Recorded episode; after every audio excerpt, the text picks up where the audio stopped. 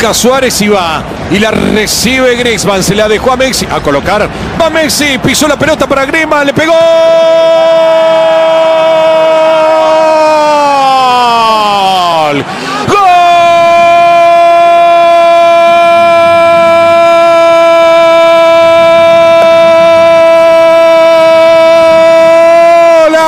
Danton Griezmann lo más cercano, una definición perfecta, lo acaba de demostrar el campeón del mundo. Eso fue lo que dejó a todos atónitos en el Villarreal, esa caricia de parte de Griezmann que pone el partido cerca del cierre del primer tiempo, 3 a 1 para el Barça.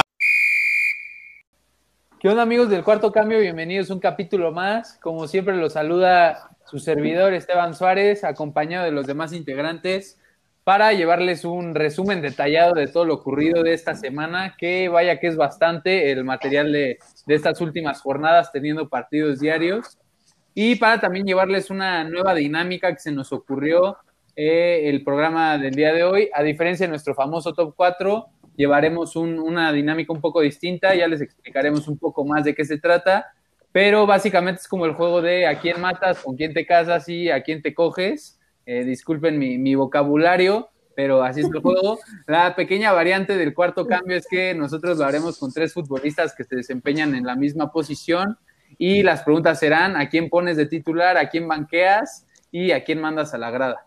Pero bueno, antes de empezar con todo esto, eh, saludar a los demás integrantes. Martín, eh, ¿qué opinas del partido del Barcelona del día de hoy? ¿Qué nos puedes decir de su partido en esta lucha por la liga, si es que todavía existe? Contra un ya descendido español. ¿Qué tal? ¿Cómo andan todos? Eh, para mí sí hay liga y sí existe. Dependemos de nosotros mismos. No, pero siento que es un partido muy complicado para el Barça, pero que demuestra que, siguen ahí, que siguen luchando y todo. Pero la verdad es un partido sin luces. Pero lo mejor, lo mejor de la noche es que hemos recuperado a Griezmann por dentro. Claro, este, un, un jugador que ha, ha sido criticado desde su llegada y que me gustaría, Sergio, platicáramos un poquito más sobre él. ¿Qué opinas de, de su gol el fin de semana y su asistencia de taco el día de hoy? ¿Qué nos puede decir de este jugador? Pues yo creo que la calidad de Griezmann nunca ha estado a discusión. Lo que sí, lo comentaba el programa pasado, yo creo que lo de Barcelona es más bien un, un problema del sistema que están jugando, que no se identifican. Entonces, yo creo que nunca se había perdido a Griezmann, solo hay que darle más de cinco minutos que se le estaban dando contra el Atlético de Madrid también la semana pasada. Pero yo creo que Griezmann ahí ha estado y si lo aprovechan, eh, puede ser el heredero de Messi. Ya de, plano, colocándolo tan alto. Fuertes palabras. Bueno, no como heredero, pero pues después de Messi, ¿quién va a ser el siguiente referente de Barcelona? Yo creo que si aprovechan a Griezmann, lo podría hacer. Claro, se ha hablado también mucho sobre sobre esa dinámica entre Bartolomeo y Messi esta última semana, de quién se va a quedar, quién se va a ir. Pero bueno, este, algo que ya mencionaste tú muy bien, que fue notable el partido pasado, que a mi parecer es el mejor partido que ha tenido este Barcelona en la era Setién. Eh, que bueno, faltó un poco el día de hoy. No sé tú qué opinas, Mata, es el funcionamiento de este Barcelona. ¿Tú qué opinas de ese este, triángulo donde Messi se desempeña como media punta con Suárez y, y Grisman en arriba. Hola, hola a todos, hola a los que nos escuchan. Hola Sergio, Martín, Stevie. Eh, pues la verdad se vio, se notó mucha diferencia de el partido anterior del Barcelona con, con el resto de, después de la pandemia. Y yo creo que tal vez encontró, ya se tiene un poquito como, como puede meter a Griezmann en el 11 sin que se estorben entre Suárez y Messi. Y pues también la, entrada ahí de Sergio Roberto que lo hizo bien, no lo volvió a ser titular. Eh, tal vez estaba dando un poquito de variantes ahí, probablemente el Barça tal vez no creo que le alcance para la liga, pero es buena, eh, como buen inicio para lo que viene de la Champions, que ya se aproxima. Claro, falta menos de un mes para, para que se dé la Champions. Y bueno, antes de pasar a los demás partidos y al resumen de las demás ligas, mencionar las, las ya famosas notas rápidas. Conmemorar primero los 70 años del Querétaro, celebrando la, carencia de y los varios ascensos comprados de este equipo. Eh, un aplauso para, para el Querétaro que nos trajo a Ronaldinho a jugar a México. Bueno, también el fin de semana comenzó la, la, Copa GNP, estos partidos de pretemporada que están siendo televisados de pésima calidad, que me parece tienen algunas cosas a, a destacar, como sería la primera, el Mazatlán que sigue sin meter gol. Ayer hizo 12 cambios en su partido contra el Atlas, metiendo a un tercer portero como jugador de campo. Y bueno, se, el sueño de Mata. Se espera que el equipo pueda responder en la cancha de la manera que ha respondido en sus redes sociales. Y segundo, a pesar de que no se jugó en domingo a las 12 del día como, como es su costumbre, y que pitaba para hacer un clásico entre Pumas y América, el día de ayer se jugó, me atrevería a decir, y miren que hay mucho material de dónde escoger. Uno de los peores partidos y más aburridos que se han televisado desde el Olímpico Universitario, donde gracias a Dios no se volvió a ir la luz, como ocurrió en los dos partidos anteriores de esta famosísima Copa GNP. Pero bueno, ahora sí, pasemos a los temas de importancia. En España, empezar con el partido del Barcelona del día de hoy, de hablar un poquito sobre pues, la expulsión de Ansu Fati, que después se se iguala con la expulsión de, del jugador del español, pero como ya mencionábamos, Griezmann comienza a responder y el Barça se le ve mejor. No sé quién, quién quiera platicar un poquito. Bueno, yo creo que la roja de Ansu Fati está bien hecha, eh, pero siento que la roja de Paul Fernández, si no, si no me equivoco, el, chavo este de 99 español, es mucho más fuerte que, que la de Ansu Fati. Voy más a la idea de que tú como jugador te puedes poner a pensar que una dividida en la cual un atacante no va con esa mala leche que se podría decir, eh, pero del otro lado yo no veo eso, yo del otro, lado sí veo una, una plancha artera que agarra poquito más eh, picado, clavado a Piqué y, y, para mí lo rompe. Ahí apúntala en tu, en tu diccionario, bro. Y pues el funcionamiento ya, ya lo hablamos un poco, no, no ha sido un partido brillante. Suárez está estorbando un poco el, funcionamiento colectivo. Para mí es momento de, darle descanso. Y, hoy, hoy leí algo muy importante que decía que Luis, la venta de Luis Suárez es inminente para darle un cambio generacional al Barça, vendría muy bien y estoy totalmente de acuerdo. Pero yo no creo que Suárez salga de Barcelona, sobre todo por su relación con Messi. Eh, entonces, pues, será interesante ver cómo reacciona, ya lo mencionábamos anteriormente, en el mercado el Barcelona, si es que planea ya a futuro. Eh, a mí me gustaría comentar aquí, meter al Madrid, que gana media semana contra, o el fin de semana, perdón, contra el Bilbao, con controversia arbitral una vez más. Otra vez. Una vez más. Eh, penal, ya en el que convierte Sergio Ramos, que eso sí hay que reconocérselo, que se ha vuelto un referente a nivel mundial en, las tandas de penales y en los penales decisivos. Y desde mi punto de vista, si se marca el penal a Marcelo, tendría que ser también penal sobre Raúl, sobre, García. sobre Raúl García. Entonces, este, para empezar, yo no hubiera marcado la jugada de Marcelo porque me parece una jugada futbolera futbolística que tiene, pues es un choque entre los jugadores que van buscando el balón y me parece que el jugador del Athletic Club de Bilbao eh, había llegado antes, este, Dani García me parece. Dani, Dani García. Entonces, eh, si bien el, Madrid, el Madrid saca ventaja una vez más, al no perder puntos, porque parecía que mínimo se llevaba un empate Bilbao, creo que no se puede achacar el título únicamente a los errores arbitrales, pero, pero pues sí habrá que comentarlo eh, a futuro y próximas temporadas y en todas las ligas. Eh, ¿Qué se hace con el, con el VAR? ¿Cuándo interviene y cuándo no? Sí, sobre todo eso, a mí me, me gusta algo que tú comentas, que es la interpretación de cada quien, ¿no? Siento que la interpretación en el, en la Liga Española está siendo muy variada, sobre todo con los penales que se han marcado últimamente y los penales que se han repetido, a mí algo que me sorprende en la Liga Española, ya nos dirás un poquito más eso, Mata, pero lo, minuciosos que han sido con, con el repetir el penal cuando el portero se adelanta de escasos centímetros de la portería, parece que, le están tratando como de, de, dificultar todavía un poquito más esta tarea que parece imposible cuando te paras bajo los cuatro, los tres postes. Este, y sí, yo siento que el bar de ese cuadrado, nada, pero siento que el bar, más que ayudar, sobre todo en la Liga Española, está como, no sé, está sacando un poquito como este lado turbio de las cosas, donde más que erradicar la polémica, la está incrementando, porque pues la gente llega a pensar que hay una, una mano detrás. No sé tú qué opinas, Mata. Pues sí, o sea, es lo, es lo que mencionas, que no hay un, como que un patrón o un protocolo muy claro de lo que se tiene que seguir con el VAR.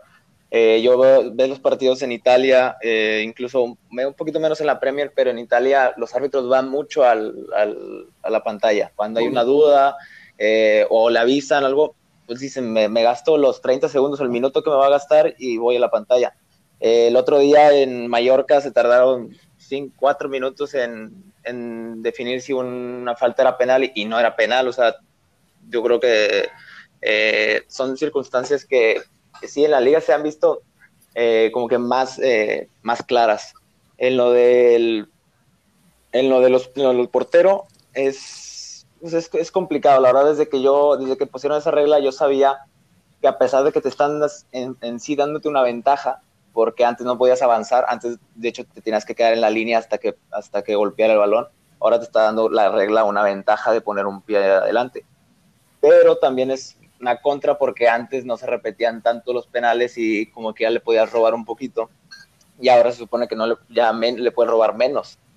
Que pues siguiendo las reglas está bien que por uno o dos centímetros eh, se, se, tengan que repetir. El tema es que no siempre se repite. O sea, no es algo que pasa así dos, tres jornadas seguidas y luego se olvida.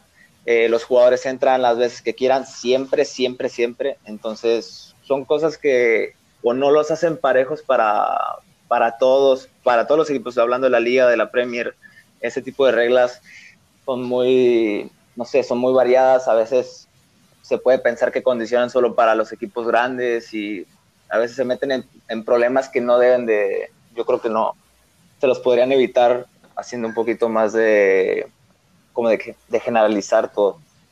Sí, claro, yo creo que esto, regresamos un poquito al tema, depende mucho de la interpretación de cada árbitro y creo que eso es lo que está confundiendo a la gente desde fuera, que la misma jugada está siendo eh, analizada desde dos puntos de vista completamente distintos en partidos diferentes y eso da a pensar que se le da preferencia a unos equipos sobre otros y creo que es lo que está confundiendo al aficionado.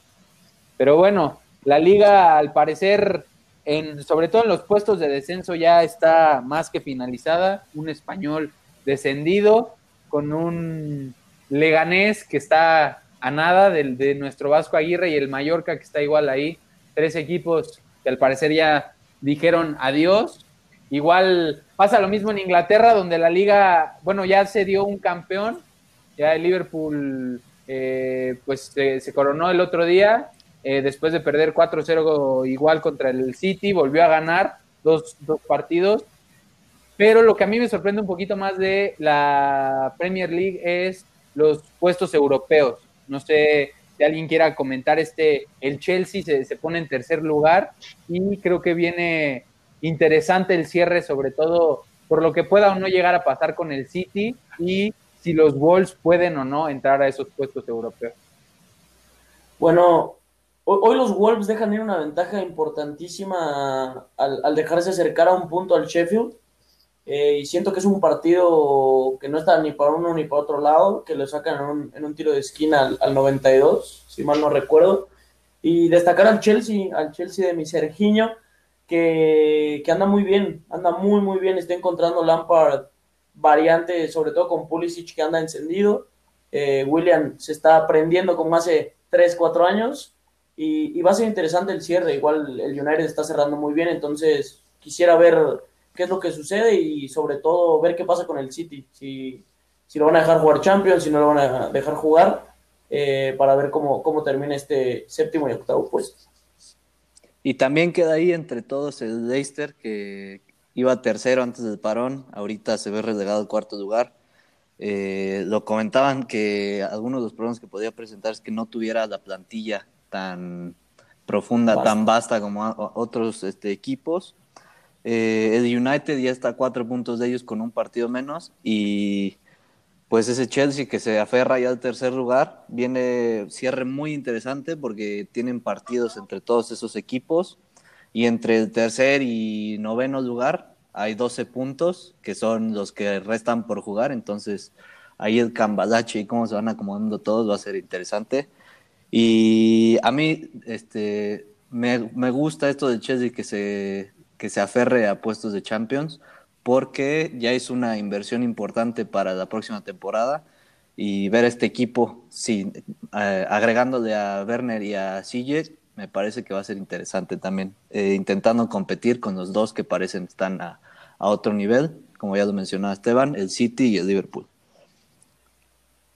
Sí, aparte, bueno, mañana juega el, United contra el Villa, eh, ya, bueno, el Aston Villa, ya se verá si el United se puede afianzar de ese lugar. Por lo pronto le saca ya tres puntos a los Wolves, que si bien es cierto, se nos vienen desinflando, lo mismo que el Sheffield United. Entonces esperemos que ahí no, pues no se caigan y que esa diferencia se, siga eh, manteniendo cercana hasta el final de la temporada para que podamos saber quiénes entran o no a los puestos europeos.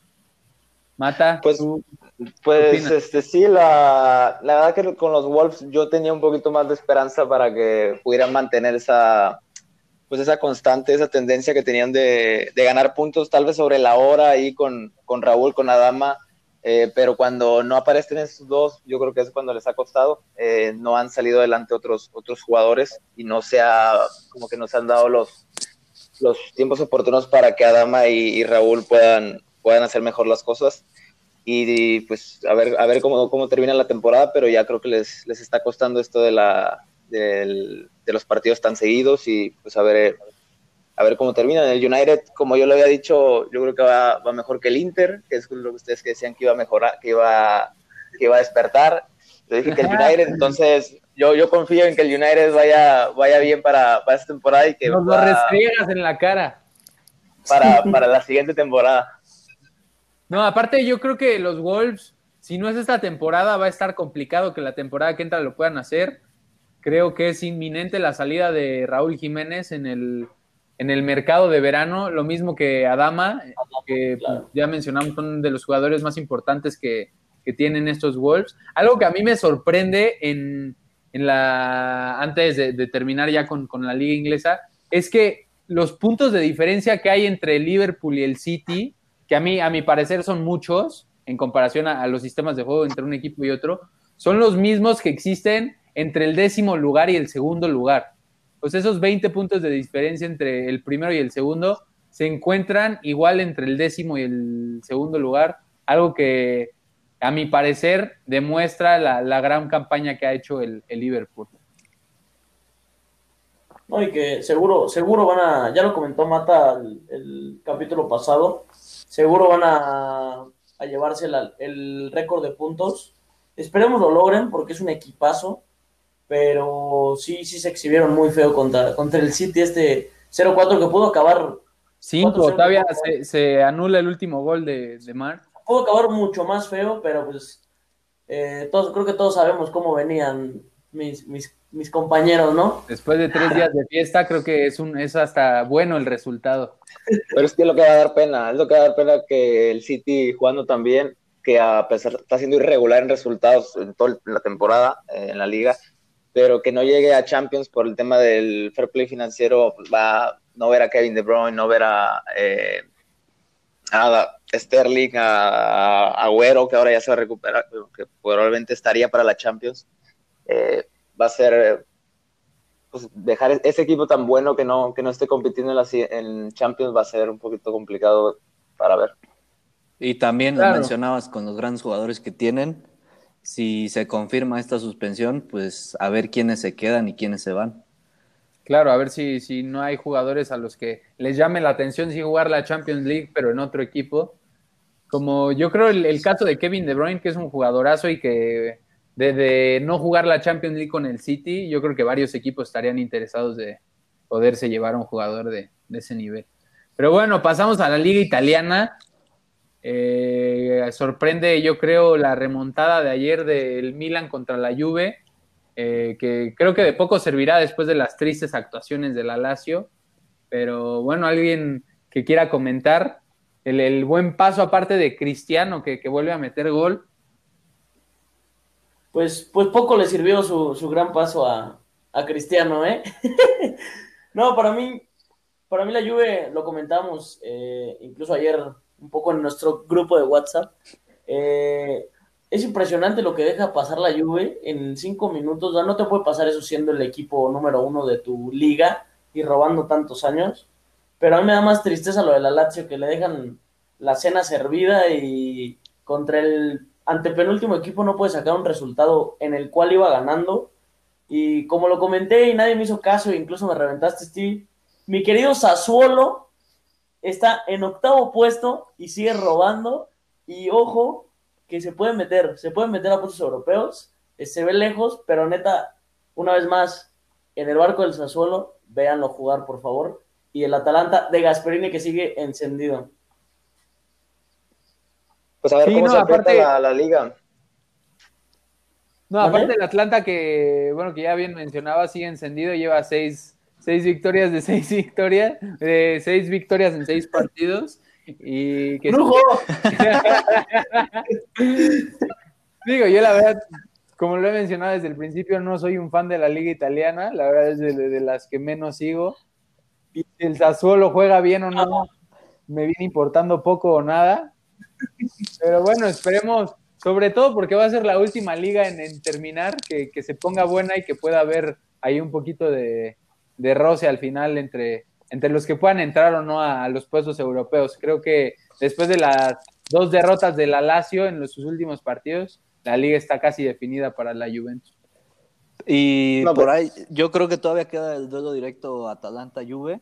Entonces. Y Lazio, y Lazio Juve, creo. Y Lazio Juve. Ahí la Juventus podría perder esos puntos y si la Lazio eh, eh, corrige su, su, pasar últimamente y la Atalanta sigue enrachado, creo que se puede apretar ahí el, final.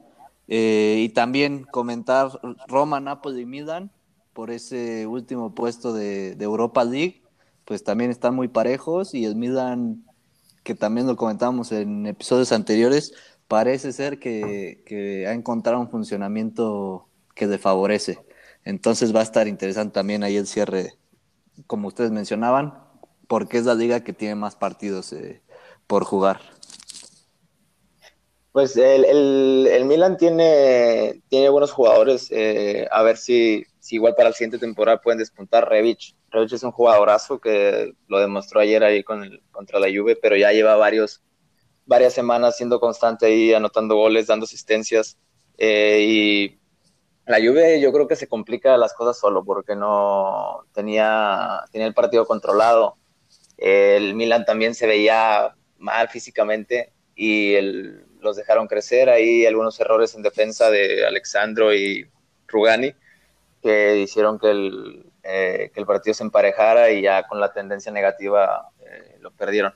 Pero la Juve se complica, va a jugar contra la Lazio y la Atalanta y yo creo que como viene jugando así un poquito más complicado, si Dybala este, no, no mantiene su ritmo y Cristiano lo mantiene, igual se meten en problemas. A ver, a ver qué tal.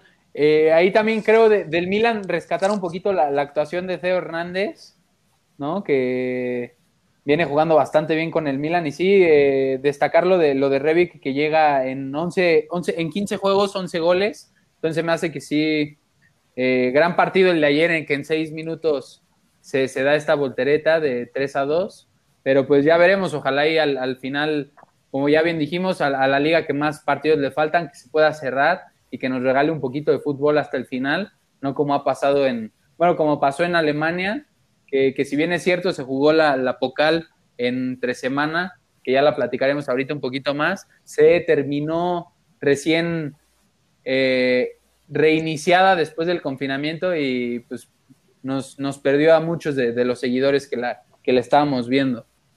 Pero, pues bueno, platicamos un poquito de que el Bayern le gana al Leverkusen un 4-2 y que nos demuestra que pues, es un serio candidato para la Champions, al igual que Lewandowski para llevarse el balón de oro, siendo uno de los mejores jugadores que ha regresado después de este confinamiento. No, y a ese equipo agregarle ya la confirmación de, de Roy Sane, que sale del City.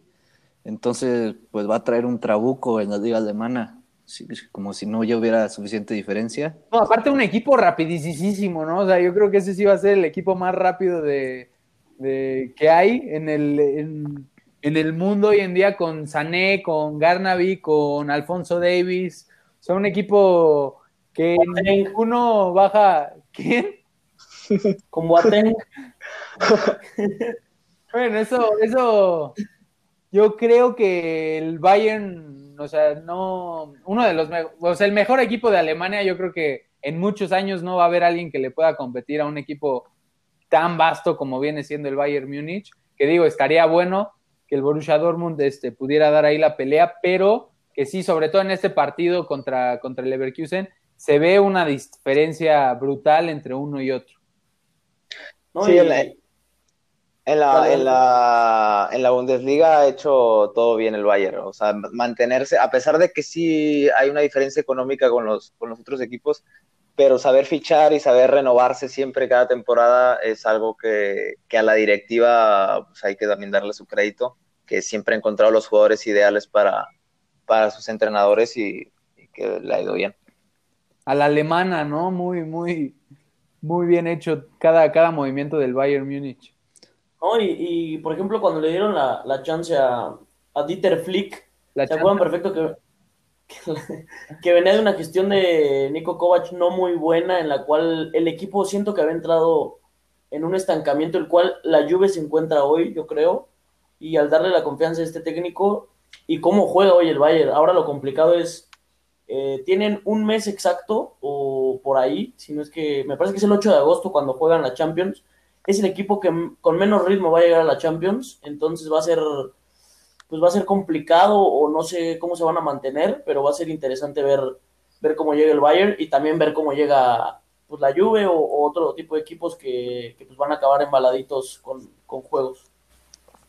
Sí, yo, yo ahí la verdad defendiendo un poquito al Bayern, creo que el estado físico, si bien es cierto, les costó un poquito regresar, o sea, como agarrar ese ritmo después del confinamiento, creo que fue el equipo que mejor ha regresado, o sea, el que más rápido pudo agarrar ese ritmo y que yo creo que es uno de los serios candidatos para llevarse esta, esta Champions. Yo no sé qué tanto haya, le haya ayudado el nivel de competencia en la liga doméstica.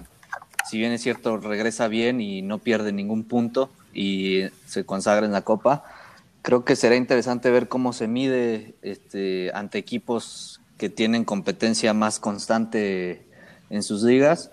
Y pues la mayor diferencia que notaría yo entre ellos y el Dortmund es la capacidad del Bayern de aún seguir atrayendo grandes nombres y el Dortmund eh, pues tiene fichajes más jóvenes que después llegan equipos más grandes a despojarlos de ellos. Entonces creo que ahí se ha se ha separado un poco más el Bayern del Dortmund, pero espero que la próxima temporada sea más parejo y, nos den de qué hablar.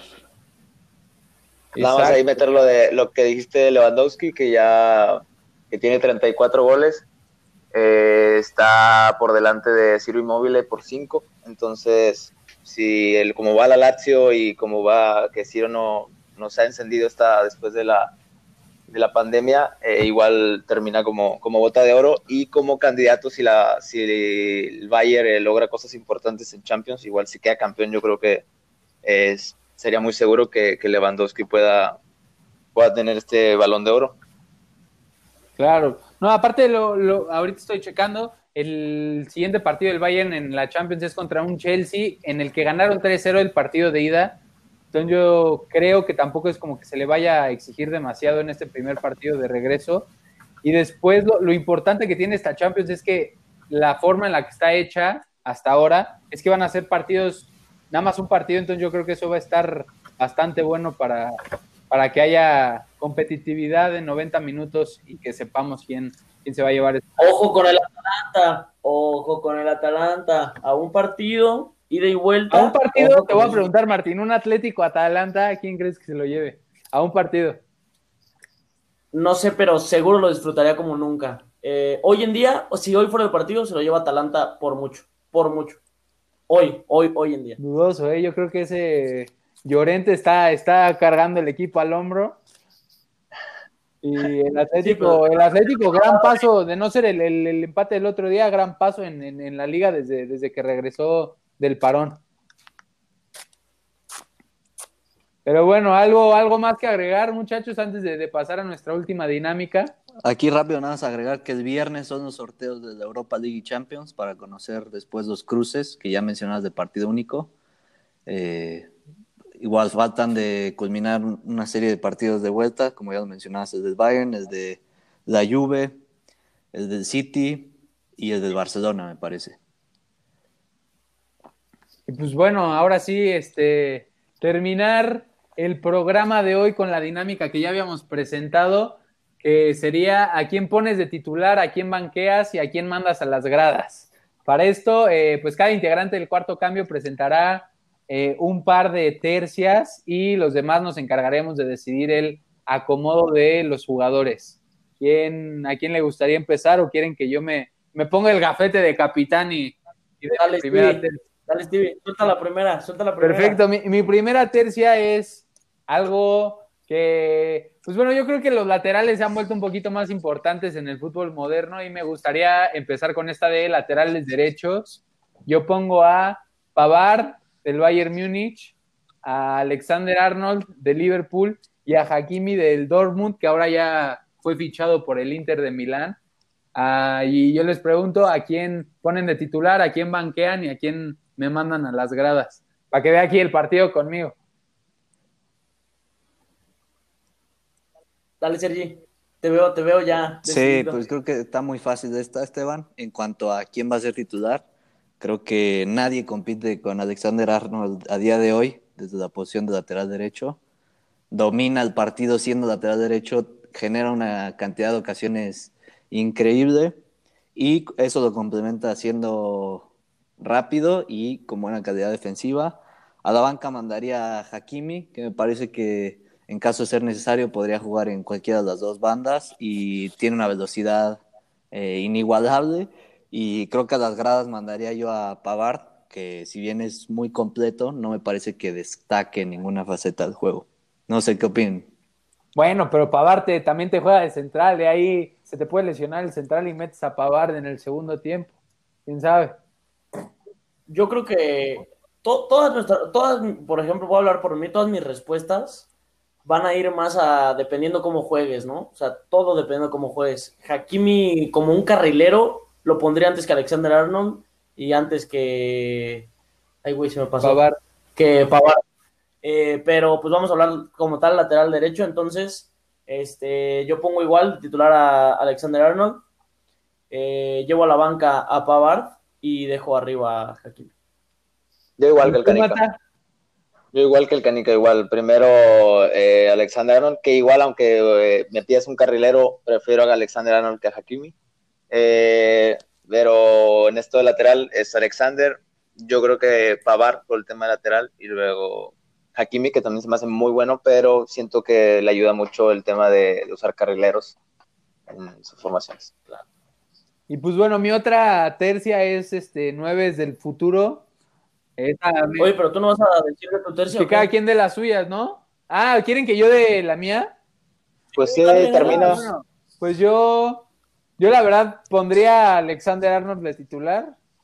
Sí, como bien menciona Sergio, creo que aparte de la pegada a los centros que tiene Alexander Arnold, yo creo que ya los quisiera cualquier lateral, me incluyo. Eh, después en la banca, igual parecido a lo que dijo Mata, pongo a Pavar, porque pues, si bien es cierto, te puede jugar de central y de, y de lateral. Y Hakimi lo pondría en las gradas, no por ser mal jugador, creo que tiene unas características inigualables, pero eh, en cuanto a la defensiva no es tan completo como podrían ser los otros dos. Por eso esa, esa sería mi tercia. Y ahora mi, mi, segunda tercia de jugadores para preguntarles es nueves del futuro, que mi, mi querido amigo El Canica me la, me la pasó, que serían eh, Timo Werner, eh, Joao Félix y Haaland. ¿Va a ser ¿Quién empieza? ¿Voy? Así como va. Dale, Perfecto. Titular voy con Werner porque me parece que tiene más rodaje. eh, y me parece que es un poco más completo en cuanto al juego, eh, sin ser un 9 de área, como serían Haaland y Joao Félix, un poquito más retrasado. En la banca pondría a Haaland porque tiene gol, eh, como nadie más, y a Joao Félix lo mando a las gradas porque... Complicada decisión esa, ¿eh? Porque por el momento me parece que no ha demostrado eh, lo que había demostrado sí en el Benfica, no lo ha podido hacer en el Atlético. No digo que sea mal jugador, sino que le ha faltado, le ha costado adaptarse. Los escucho. Yo estoy un poco de acuerdo, eh, pero bueno, como consigo el fútbol, mi ideal sería pero hoy, hoy, en día, hoy en día, hoy en día pongo a Haaland de uno, porque no hay ningún jugador que tenga más gol hoy en día, eh, creo yo. Entonces pongo a Haaland titular. hoy en día eh, ya no juega Haaland, güey, ya se acabó la liga, se le acabó todo. En la banca y a Joao Félix porque se me hace un jugadorazo, pero siento que le ha faltado, que le ha faltado, pero lo mando a las gradas. Ahí con, con Stevie, a que ve el partido. Aquí a mi lado, que, que, en algún momento de mi carrera me llegaron a mandar a las gradas, ya lo comentaremos después. Pero, este, por eso, por eso sale un poquito esta, esta dinámica, se me ocurrió. Tú, Mata, ¿a los pondrías? Eh, yo, igual que Sergi, pongo a Werner primero, creo que es el más completo. Eh, luego pongo a Haaland. Eh, y creo que es un poco eh, compararlos, bueno, creo que Félix no entra en los, entre el, o sea, parecido a los otros dos, pero como nueve no es, no creo que sea, no tenga los, como los recursos, siento que juega un poquito más atrás. Y, sí, pinche sí, igual sería ¿para qué los pones juntos? Igual, igual, igual sería la grada. Es que los, los tres eran, o sea, son promesas, juegan parecida la posición, ¿sabes? Yo, la neta, se las voy a cambiar un poquito. Yo pondría a Haaland de titular, pongo a Félix en la banca y mando a Wemer a las gradas. Yo creo que, que, yo, bueno, ya saben que le voy al Atlético, se me van a ver los colores un poquito, siendo que, no. si bien es cierto, Joao Félix no es el mismo que el Benfica, pero también se le ha cargado mucho a su llegada al Atlético, se esperaba que, que llenara los zapatos que dejó Griezmann, y pues ahí hay bastante diferencia cuando un Griezmann que se va del Atlético comiendo en la misma mesa que, que Cristiano y Messi. Entonces, este, a un chavo de 20 años que como bien mencionamos es un futuro, está difícil poderlo comparar con eso. Y pues bueno, ahora pasamos a las tercias de el querido Sergiño. Perfecto, pues yo voy a empezar con una que eh, me encontré discutiendo en varias ocasiones durante mi paso por el fútbol gabacho. Eh, Chucky, Pulisic y Daines. Me, me, interesa saber qué opinan. Pues empiezas tú, Martín. Vienes a ocupar el primer lugar ahora. Perfecto.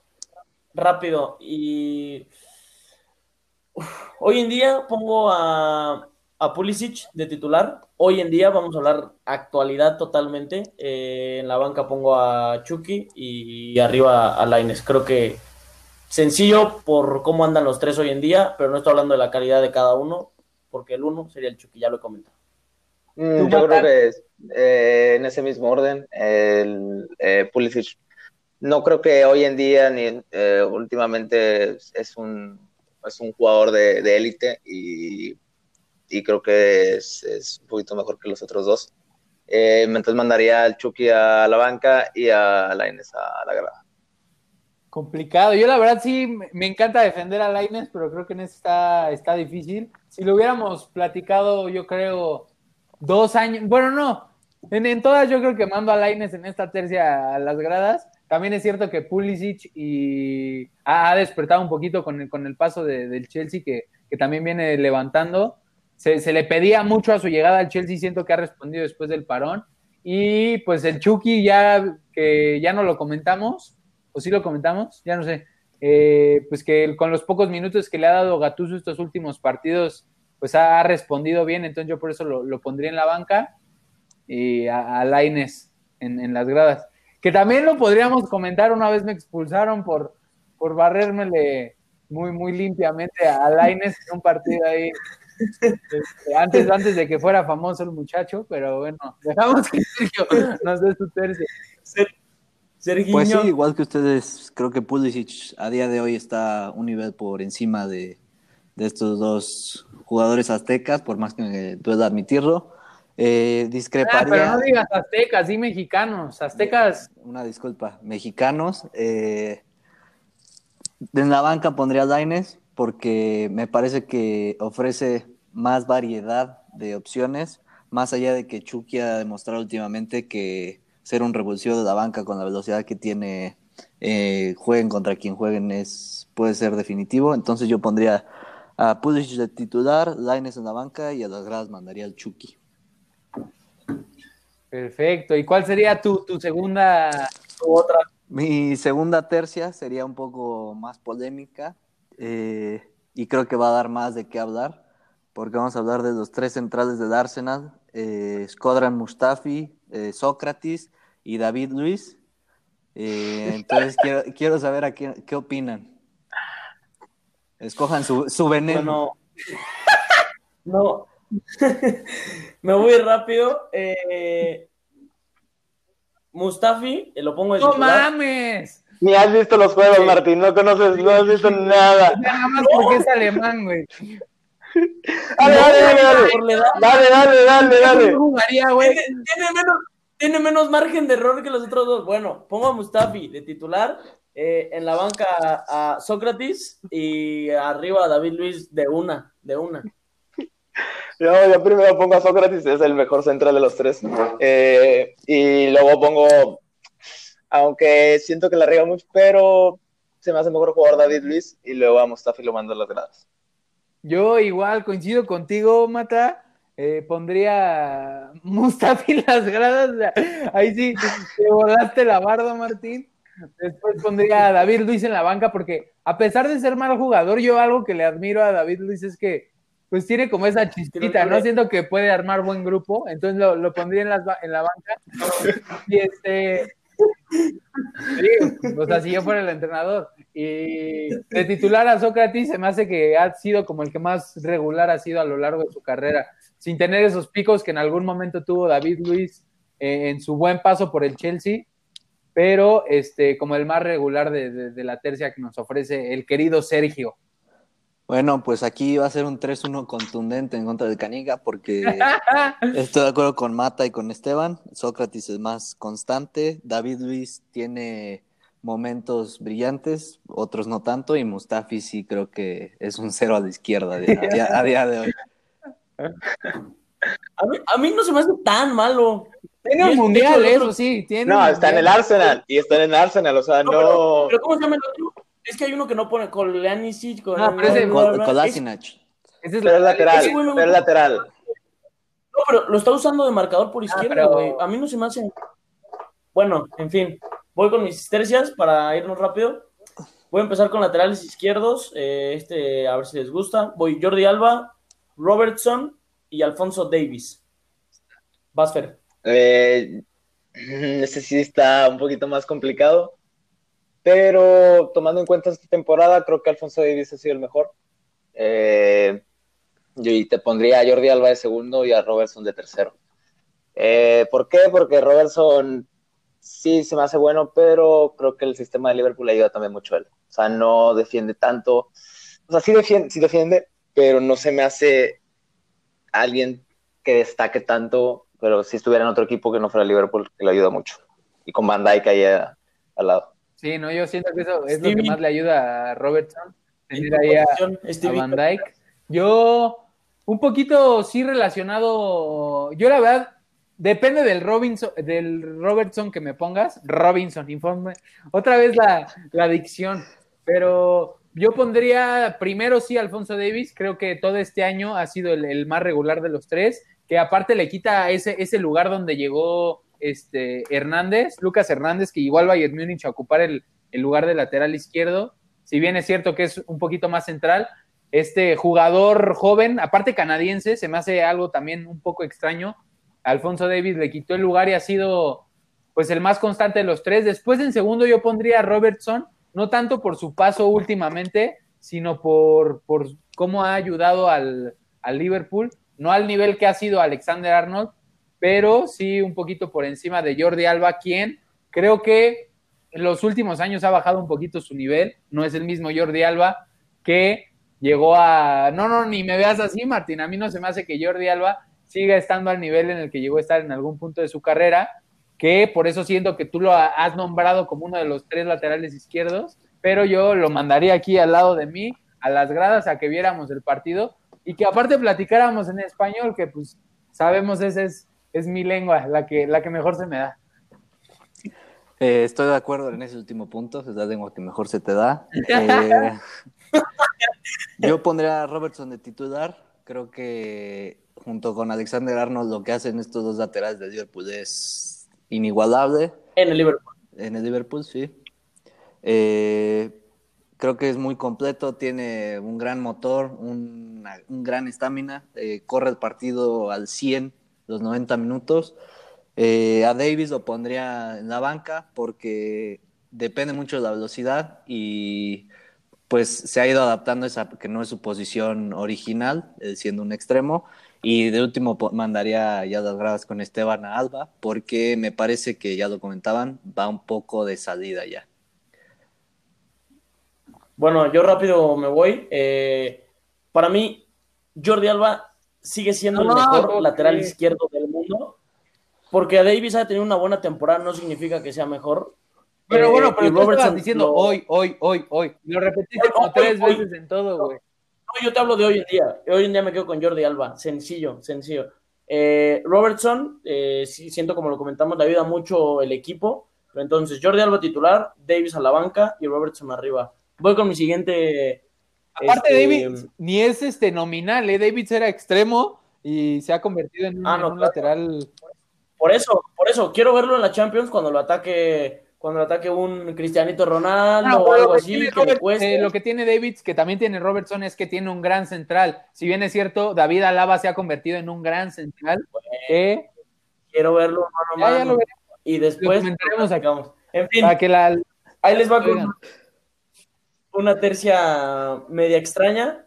Ben Arfa, Boyan Cricks, si lo dije bien y Alexander Pato. La adicción, hermano, otra vez. Eh, yo, yo, pondría a Alexander Pato eh, primero, eh, de titular. pondría a. Está complicado, pero me gusta mucho cómo juega Benarfa. O sea, siento que tiene algunos temas que fuera del fútbol, o sea, fuera de la cancha, pero es un jugadorazo. Y a Boyan Kirkic, creo que es, iría la, a la, a la grada. No, es Boyan Firms, dice, dice el canico. Yo, yo igual, parecido a ti, creo que Alexander Pato en su momento fue el mejor, o sea, de, los tres que hemos mencionado, eh, que, llegó como a despuntar más, más alto. Si bien es cierto, Boyan Kirkic es de los jugadores más jóvenes que ha, que ha metido un gol con el, con el Barcelona. Ahorita ya es Ansu Fati, pero en su momento fue Boyan Kirkic, que se le consideraba el nuevo Messi, pero yo pondría a Pato, después a Ben Arfa en la banca por, porque como características y cualidades futbolísticas personales se me hace el mejor futbolista de los tres eh, y mandaría a las gradas conmigo para que pues, me cuente un poquito cómo es la vida en la masía a Boyan Kirkic. Sí, yo concuerdo completamente con, contigo y con Mata. Eh, Pato creo que llegó al nivel más alto de estos tres, por eso es titular. Ben Arfa tuvo destellos muy importantes, eh, por eso va a la banca y pues sí, mando a, las gradas a Boyan. Yo, igual que ustedes, pero por otras razones, o sea, hoy en día Alexandre Pato no lo hace mal en el Sao Paulo, lleva tres goles en diez partidos antes de que acabara este tema, entonces no lo está haciendo mal, aparte compañero de mi capitán Tiago Luis Volpi. Eh, Después pongo a Ben Arfa porque está teniendo media regularidad en el Valladolid, por así decirlo. Y al final a Boyan, que, se nos fue al, a la MLS a robar. Ojo, eh. cuando, se menciona la, MLS como, como un lugar donde se va a robar, eh. Que dentro de poco. Hablamos dentro, Hablamos dentro de poco. Dale, Fer. Va, sigo. Eh, una de porteros. Eh, un poquito más saliéndose de los porteros de los mejores que, bueno, que ya los habíamos comentado acá, eh, pero que están un poquito en el escalón abajo. Eh, Ederson, Lloris y Handanovic. Esta, esta me van a dar chance de empezar a mí, porque si no, luego el Canica dice que, yo nada más. Este, de hecho, voy, voy va, va, va, Ah, si no, el Canica luego ya ven que dice que yo nada más este, voy a la, a la contraria de los demás. Yo, para empezar, pondría a Ederson de, titular. Me encanta, todavía tuvo un pase el otro día, creo que fue, un pase que mete como a media altura con el empeine, que casi es medio gol. Entonces eso siento que es lo más rescatable que tiene Ederson, en su golpeo con, con el balón. Eh, de segundo podría Handa, si bien lo dije. No, la verdad no, no, sé cómo mencionarlo. Y de último pondría a Lloris, que si bien es cierto, ganó un mundial, creo que también ya está en el declive de su carrera. Eh, en, una, en un Tottenham que pues viene, desde que llegó Mourinho, pues esperaba mucho y no, no nos ha respondido de, de la forma en la, en la que lo esperábamos. Perfecto, yo iniciaría con Handanovic de titular, porque me parece de los tres porteros bajo los tres palos, que es lo que tiene que ser un portero primordialmente, ese es más completo. Uh, Eh, de segundo pondría a Lloris, porque ha sido más constante que, que Ederson y es un, ha tenido un mundial y es un referente en el Tottenham. Y de tercero pondría Ederson, que si bien su juego con los pies es superior al de los otros dos porteros, creo que todavía le falta eh, un poco de calidad eh, bajo los tres palos. Bueno, a mí Ederson se me hace un porterazo y muy completo, entonces lo pongo de titular. Eh, después pongo a Handanovic y al final a Lloris, que si bien es cierto, como lo comenta Esteban, siento que se equivoca en momentos clave de, de los partidos eh, cruciales. Mm, ok, yo igual. Eh, y yo igual le elijo a Ederson por el estilo de juego, eh, porque siento que está muy equiparado con Lloris, eh, pero dejaría a Lloris en la banca y, y que Handanovic que me hace un porterazo, igual sería la grada. Entonces, Siguiente, siguiente, último, eh, son los tres extremos del Manchester City, Sterling, Mares y Bernardo Silva. Vamos, Stevie. Ahí está complicado, la verdad. Siento que, bueno, yo, a mí me encanta Bernardo Silva, entonces por eso yo lo pongo de titular, a pesar de que es el más lento de los tres.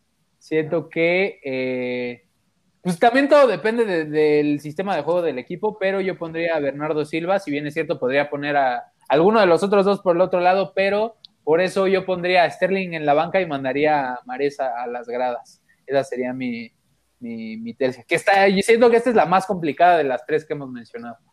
Eh, yo creo que también son, son tres jugadores con perfiles muy diferentes. Eh, igual pongo de titular a Silva porque me parece un jugadorazo más completo que depende menos de, del aspecto físico.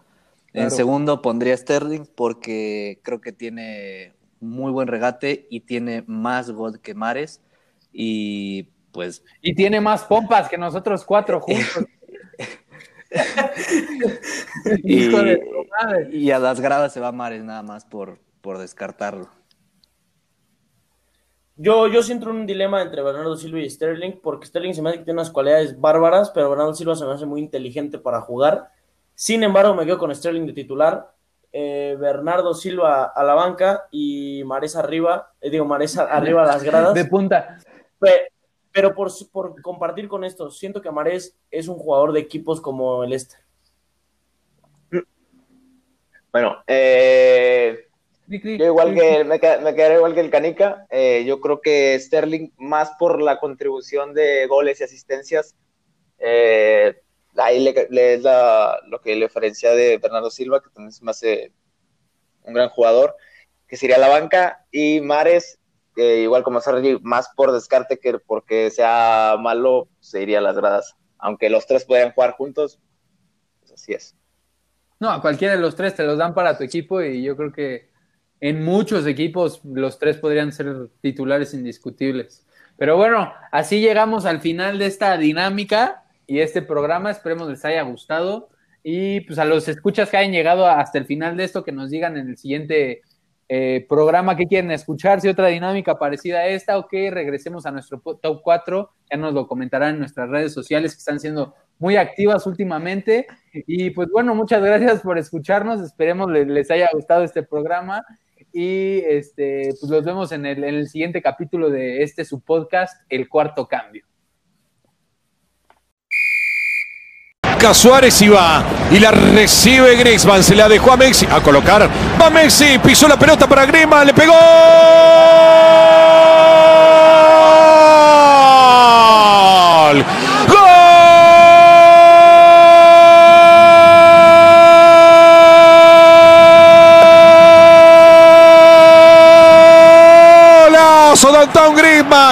Lo más cercano una definición perfecta lo acaba de demostrar el campeón del mundo. Eso fue lo que dejó a todos atónitos en el Villarreal. Esa caricia de parte de Griezmann que pone el partido cerca del cierre del primer tiempo 3 a 1 para el Barça.